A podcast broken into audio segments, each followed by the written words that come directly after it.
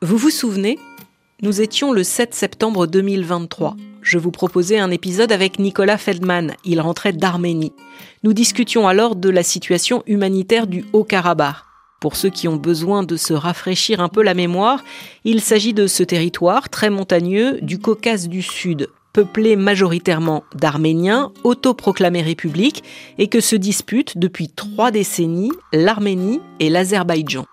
13 jours après notre enregistrement, à la faveur d'une offensive éclair de leurs forces armées, les Azerbaïdjanais prenaient la capitale, Stepanakert. Une prise qui, en l'espace de quelques jours, a contraint à l'exil les 120 000 Arméniens qui vivaient là. Nous en avions beaucoup parlé à ce moment-là sur RFI. Et puis, plus rien, ou presque. Comme pour plusieurs sujets, une actualité en chasse une autre. Pourtant, les conséquences de cette guerre, elles, n'ont pas disparu. Comment continuer de faire vivre sur notre antenne une situation qui ne fait plus la une des médias? Et surtout, pourquoi c'est important? C'est la question que pose Témoin d'actu à Caroline Paré. Elle est journaliste et rédactrice en chef de l'émission Priorité Santé sur RFI. Caroline rentre d'Arménie. Avec le technicien de réalisation, Victor Hull, ils sont allés à la rencontre des déplacés et de ceux qui les soignent. Une semaine entre Erevan, la capitale arménienne, et les villes de Goris et Kapan, le long de la frontière avec le Haut-Karabakh. Des rencontres qui ont donné lieu à trois émissions de priorité santé. Les paroles sont fortes et la menace est toujours présente, comme on l'entend dans ce témoignage d'une habitante d'un hameau situé en zone sensible. Des femmes sont venues consulter. La plus âgée d'entre elles évoque, toujours avec le sourire, ce qui la préoccupe. La discussion s'engage avec la complicité de Gaïané Erapétian, notre interprète.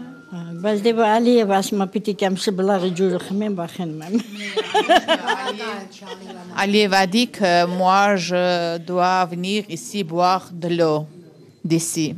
C'est une menace. Oui. Aliyev a dit que ma mère, c'est-à-dire la mère d'Aliyev, a bu cette eau. Et il veut aussi boire cette eau. Oui, mais il y a cette menace, mais elle reste là.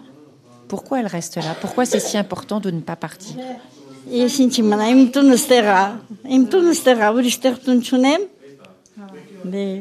Euh, J'ai ici la sœur. Je ne veux pas quitter mon village. Ma maison est ici. Notre maison. Rester malgré la menace car au sud de l'Arménie se trouve l'enclave azerbaïdjanaise du Nakhichevan. Et Ilham Aliyev, le président de l'Azerbaïdjan, souhaite l'ouverture d'un corridor terrestre pour relier cette enclave à son pays. Et vous l'aurez compris, en passant forcément par les terres arméniennes. Bonjour Caroline. Bonjour Alexandra. Je sais que ce n'est pas simple pour tout le monde d'avoir en tête une carte de la région. Cette femme que l'on vient d'entendre, toi, tu l'as rencontrée dans un petit village. Là, vous êtes dans une zone montagneuse, c'est ça, le long de la frontière avec le Haut-Karabakh? Oui, on a fait des, heures de route hein, dans la montagne. Il y avait de la neige encore parce que vu la saison, c'est le plein hiver et il y a un climat continental. Donc, on est parti de Goris. On a mis deux heures à peu près pour aller à Kapan et de là, on continue de monter dans des routes plus petites, plus sinueuses et on arrive à David Peck. D'ailleurs, pour y arriver, on nous dit on nous prend passeport, carte de presse parce qu'on est en zone de guerre, donc on n'y rentre pas comme ça n'importe comment. Là, on accompagne des médecins qui vont apporter des caisses de matériel médical à des petits centres de santé, à une infirmière de garde, etc. Et il y a des personnes qui sont là et qui nous disent, ben en fait, euh, cette vieille dame qu'on rencontre, elle nous dit, je vois le militaire de ma fenêtre de ma maison. Ça nous rappelle d'autres pays du monde, mais là, c'est ce qui se passe. Et pour bien comprendre, on est vraiment dans les montagnes, à la frontière. Et d'ailleurs, cette frontière, elle n'est pas vraiment délimitée, et c'est ce qui fait aussi toute la complexité des tensions entre les deux pays l'essentiel des exilés du Haut-Karabakh, ils se sont réfugiés dans cette zone ou bien majoritairement à Erevan, la capitale de l'Arménie? Alors, ils sont tous passés par cette zone. Ils sont même tous passés par la même ville. Ils sont tous passés par Goris, où on s'est rendu au cours de ce reportage. Après, ils se sont dispersés dans le pays, en grande partie vers Erevan.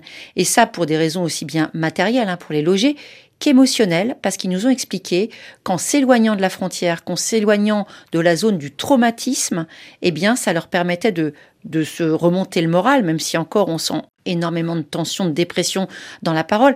Mais aussi, autre chose, c'est que il y a eu effectivement cet exil à la mi-septembre, mais avant, il y avait eu neuf mois, neuf mois de blocus dans des caves, affamés, pas de médicaments. Il y avait des gens qui avaient des maladies chroniques, hein, priorité santé, on y pense. Ils avaient plus d'insuline, ils avaient plus d'hypertenseurs. Donc, ils étaient vraiment en extrême fragilité et ils avaient envie de, quitter s'éloigner de leur maison, c'était peut-être aussi mettre de la distance avec tous ces traumatismes.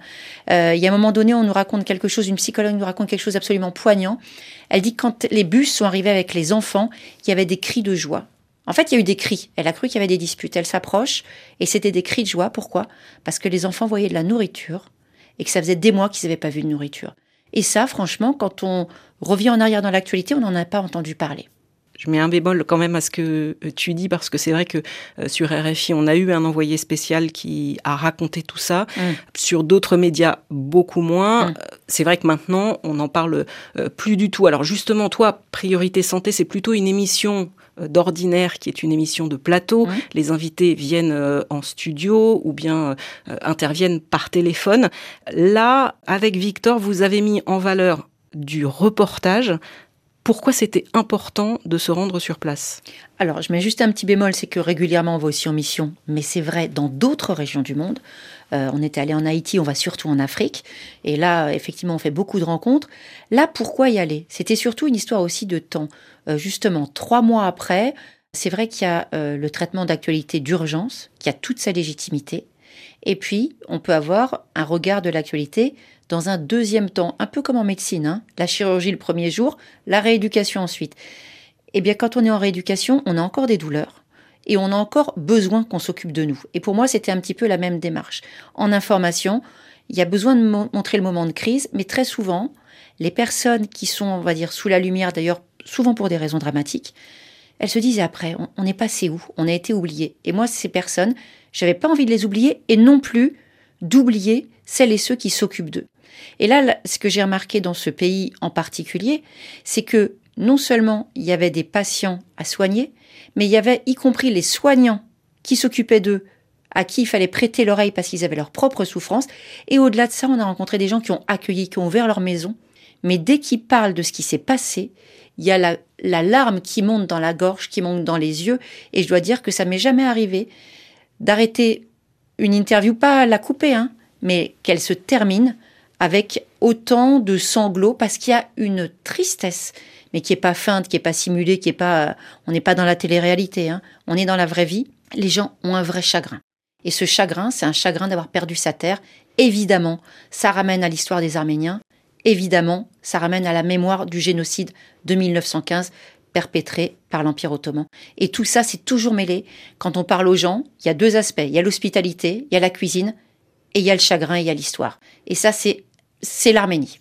C'est ce que j'ai vu en Arménie. Et tu me disais quand on a préparé cette émission euh, que la santé c'était aussi un, vrai euh, marqueur pour les gens et pour le pays. Et pour l'actualité, quand on veut savoir comment va un pays, il y a un indicateur. C'est la mortalité maternelle. Quand il y a une guerre, les mamans meurent en couche.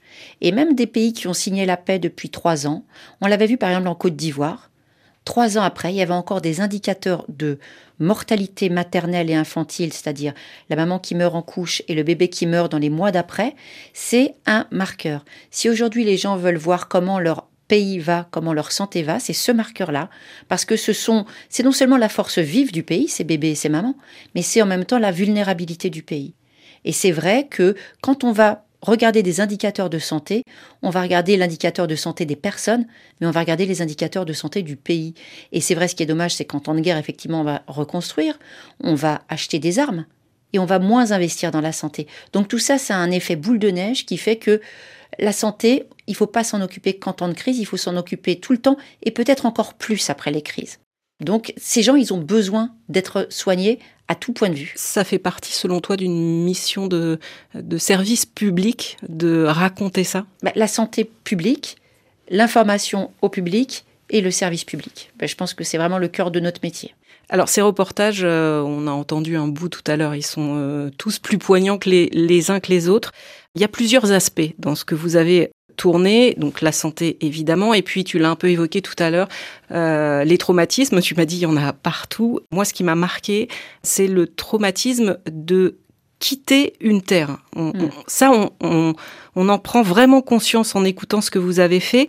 Et puis les gens disent, en fait, je suis parti vite, j'ai rien pris. Mais ça, finalement, c'est pas grave. Ce qui est plus grave, c'est qu'on a perdu notre âme et on a perdu nos ancêtres Là, parce qu'ils ont laissé les tombes. En 1915, il n'y a pas eu de corps. Il n'y a pas eu de sépulture. Ils ont perdu les terres, ils ont tout perdu. Là, ça recommence. C'est-à-dire, ils perdent les terres, ils perdent les corps, ils perdent la mémoire. Nous croisons d'autres médecins, d'autres familles. Robert, en fauteuil, et sa maman. Le papa est mort à la guerre. Et Robert, lui, est né prématuré et cumule plusieurs handicaps. Des séquelles neurologiques d'un accident vasculaire cérébral, des troubles autistiques et une maladie génétique, la maladie périodique, qui le fragilise. C'est rare que Robert réagisse comme ça. Il est content que vous soyez là. Il est souriant et ça veut dire que votre présence lui fait plaisir. Ça fait plaisir, c'est très gentil cet accueil. Robert, il a déjà 10 ans. Vous êtes originaire euh, du, du Karabakh? On vivait sur notre terre, dans notre maison. Chez nous, on avait appris à gérer la différence de Robert. On avait créé l'aménagement adapté pour vivre avec. Coucou. Dans cette émission, on parle de la santé et on parle aussi du fait d'avoir quitté sa terre. Est-ce que pour vous aujourd'hui c'est quelque chose euh, qui vous revient en tête souvent? Est-ce que c'est quelque chose qui est compliqué à gérer en plus Maintenant, on se retrouve comme des réfugiés. On a perdu notre maison, notre terre natale, la patrie, et la tombe du père de Robert est restée là-bas.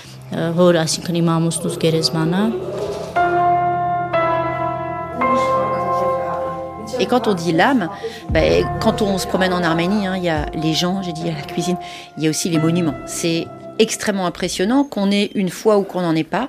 Quand on rentre dans une église arménienne, on est pris aux tripes et quand on dit l'âme, eh ben on voit le lien entre les deux. Je vous dis c'est pas une histoire de croyance, hein, c'est pas du tout ça. On est sur autre chose. C'est une puissance spirituelle et c'est une puissance spirituelle que les gens ont envie de partager. Et c'est la première fois. Pourtant, on va dans des terres où les gens aiment parler que les gens euh, non seulement parlaient, mais se livraient. Il y avait un besoin de libérer la parole. Il n'y avait pas de censure, il n'y avait pas de euh, rétention, il n'y avait pas. Et pourtant, c'était. Alors, ce qui était extraordinaire, c'est que c'était fort, mais jamais impudique. Et c'est de la souffrance, mais il n'y a pas de plainte. C'est comme ça, c'est toujours un équilibre entre les deux. C'est une justesse dans, dans la parole, et c'est quelque chose qui provoque une, qui fait un partager d'émotions. On ne peut pas ne pas être solidaire, on ne peut pas ne pas dire mais pourquoi? Pourquoi tout ça? Jusqu'à quand? Pourquoi? Voilà. Justement, en tant que journaliste, comment tu as été euh, euh, accueilli Parce que, c'est vrai, des conflits euh, dans le monde, ça manque pas, hein, qu'ils soient en cours, qu'ils soient terminés. Est-ce que ces Arméniens déplacés du Haut-Karabakh, ils ont le sentiment d'être oubliés par les médias internationaux ou au fond, c'est pas du tout leur propos? C'est pas vraiment leur propos, mais en tout cas, il y a une volonté de parler et il y a une reconnaissance au fait d'être entendu. Euh, quand on tend le micro, dans beaucoup d'endroits, je prends plus de rendez-vous parce que je me dis si ça se trouve, ça va pas marcher, donc il vaut mieux tirer large. Là, toutes les personnes à qui j'ai demandé de s'exprimer sont venues, m'ont fait des propositions et à la limite auraient voulu encore plus. J'ai dû annuler des rendez-vous dans des hôpitaux, etc. parce que j'avais plus le temps. Mais tout le monde avait envie de parler. Donc il y a deux choses. Il y a d'abord les personnes traumatisées qui ont vécu des choses très difficiles mais qui prennent sur elles pour parler pour témoigner. Il y a les personnes qui accueillent qui sont extrêmement, mais déjà accueillantes avec les déplacés, mais en plus avec nous, incroyables. Vraiment une chaleur, euh, une sincérité, vraiment c'est formidable. Et puis tous les gens ont une reconnaissance pour la France, pour des raisons euh, objectives militaires, puisqu'il y a eu des prises de position de l'État français par rapport au conflit en Azerbaïdjan, hein, pour aider l'Arménie et aussi parce qu'il y a la diaspora. Et la diaspora arménienne, elle aide énormément. On est parti avec une ONG qui nous a un petit peu ouvert les portes, Santé Arménie, qui euh, en France est composée de plusieurs dizaines de médecins hospitaliers franco-arméniens d'origine arménienne, français d'origine arménienne. Et il y a tout, aussi tout cet apport culturel, d'argent, de projets, d'aide, de tourisme dans le monde entier des Américains, euh, voilà, tous ceux qui donnent de l'argent pour que l'Arménie puisse vivre tout simplement. Donc ça, les Arméniens, ils sont en Arménie, mais ils sont aussi à l'étranger, et ça, on l'oublie jamais. Vous aviez une feuille de route au départ ou vous vous êtes laissé guider? Les deux, c'est-à-dire qu'on a bien sûr prévu tous les rendez-vous à l'avance, comme on partait dans le sud, quatre heures de route, tout ça, ça s'improvise pas. Mais il y a eu ce qui était bien sûr convenu avec un calendrier très serré, parce que pour faire euh, deux reportages en une semaine plus une émission, faut faut y aller, il hein, faut faire du quantitatif. Mais à côté de ça, c'est vrai que quand on tendait notre micro un petit peu autour de nous, les gens étaient disposés à parler, avaient envie de parler et avaient des surtout c'est ça, c'est ils avaient tous quelque chose à dire. Ils ont tous un regard parce que chacun l'a vécu à sa manière. Ça va être le soignant, ça va être l'enfant, ça va être euh, celui qui a ouvert sa maison, ça va être celui qui a apporté des couvertures, ça va être celui qui a tout le monde a tout le monde l'a vécu. Et à chaque fois tout ramène à la guerre. Tout ramène au Karabakh. C'est quand on dit c'est l'âme du pays, c'est l'indépendance de l'Arménie s'est bâtie bâtie sur le Haut-Karabakh. C'est le combat initial et le combat initial a été perdu. On parle de combat, tu les as sentis résignés où il y a encore un espoir de, les de retrouver l'avant Les deux. Les deux. On peut pas dire que c'est perdu, mais le soupir et le sanglot, il est là. Et malgré tout, il y a ce qui est de très étonnant, c'est qu'on a travaillé aussi sur les blessés de guerre. On voit des gamins euh, estropiés, c'est épouvantable. Et malgré tout, personne, des gens qu'on a entendus, hein, il y a certainement d'autres personnes qui pensent autrement. Mais euh, il n'y a pas de déserteurs, quoi. Enfin, on les a pas vus on n'en a pas entendu parler. Il y a un patriotisme qui est très très puissant. Et c'est vrai que moi, en tant que journaliste, en tant que mère, je voyais ces gamins et quand on me dit, euh, ben, quand il aura cicatrisé, il va finir son service militaire, on se dit waouh, c'est voilà, c'est comme ça. Ils y vont à 18 ans, hein, il n'y a pas de report. Hein, 18 ans, t'as pas le choix, y vas. Deux ans la peur que ça recommence avec l'Azerbaïdjan, avec ce, cette menace du couloir humanitaire dont je parlais euh, au début de, cet épisode, tu l'as vraiment senti? C'est même pas une peur, c'est ils pensent que ça va arriver. Ils disent on est sous la menace et les gens en fait autour, les autres pays, ne se rendent pas compte de ce qui nous pèse dessus. Euh, ça peut être une menace qui est interprétée comme euh, factuelle par rapport au contexte politique, voilà mais c'est aussi par rapport aux déclarations et à la violence du verbe du dirigeant du pays voisin qui a une rhétorique euh, qui rappelle d'autres époques, d'autres conflits, en, en rabaissant la population arménienne à un état d'animal, on sait très bien ce que font ce genre de propos dans l'histoire récente. Ça a été systématique. On compare l'ennemi à une bête pour mieux envisager sa destruction. Et c'est ça, ce, eux, ce qu'ils ressentent. D'où l'importance aussi de, de, le faire savoir et, d'aller en reportage. Tu es journaliste, le contexte, tu le connais bien. Entre ce que tu savais et ce que tu as vu, il y a une énorme différence ou pas? C'est pas ce que j'ai vu, c'est ce que j'ai ressenti. Parce que euh, quand je parle des tripes, c'est les tripes. Voilà. Et euh, je, savais, je, j'imaginais. D'ailleurs, quand on prépare les interviews, on fait les rendez-vous, on sait. On ne dit pas qu'on sait ce qu'on veut, on ne sait pas ce qu'on va entendre. On est toujours, pas surpris, mais on est toujours nourri de ce qu'on entend. Par contre, je me rendais pas compte euh, du poids de la menace, à quel point qu'elle soit réelle ou pas, mais en tout cas comment elle est perçue et comment elle, elle fabrique chaque journée des personnes là-bas. Ils se sentent menacés. Tu te couches menacée, tu te réveilles menacé. Mais en même temps, comme me disait une des médecins que j'ai rencontrés hein, du grand hôpital euh, Erebouni, Asmik Kocharian, voilà son nom, elle me disait en même temps, je vis chaque journée à fond. Chaque journée à fond, je vis. Demain, on verra. Merci beaucoup, Caroline, d'être venue me raconter tout ça dans Témoins d'actu. Merci beaucoup. Évidemment, je vous invite à aller écouter les trois émissions et reportages de Priorité Santé sur ce sujet. Toutes les autres émissions aussi d'ailleurs, on y apprend beaucoup de choses. Comme d'habitude, pour vous faciliter la tâche, je mettrai les liens dans la page dédiée du podcast sur le site et l'appli de RFI. À très vite.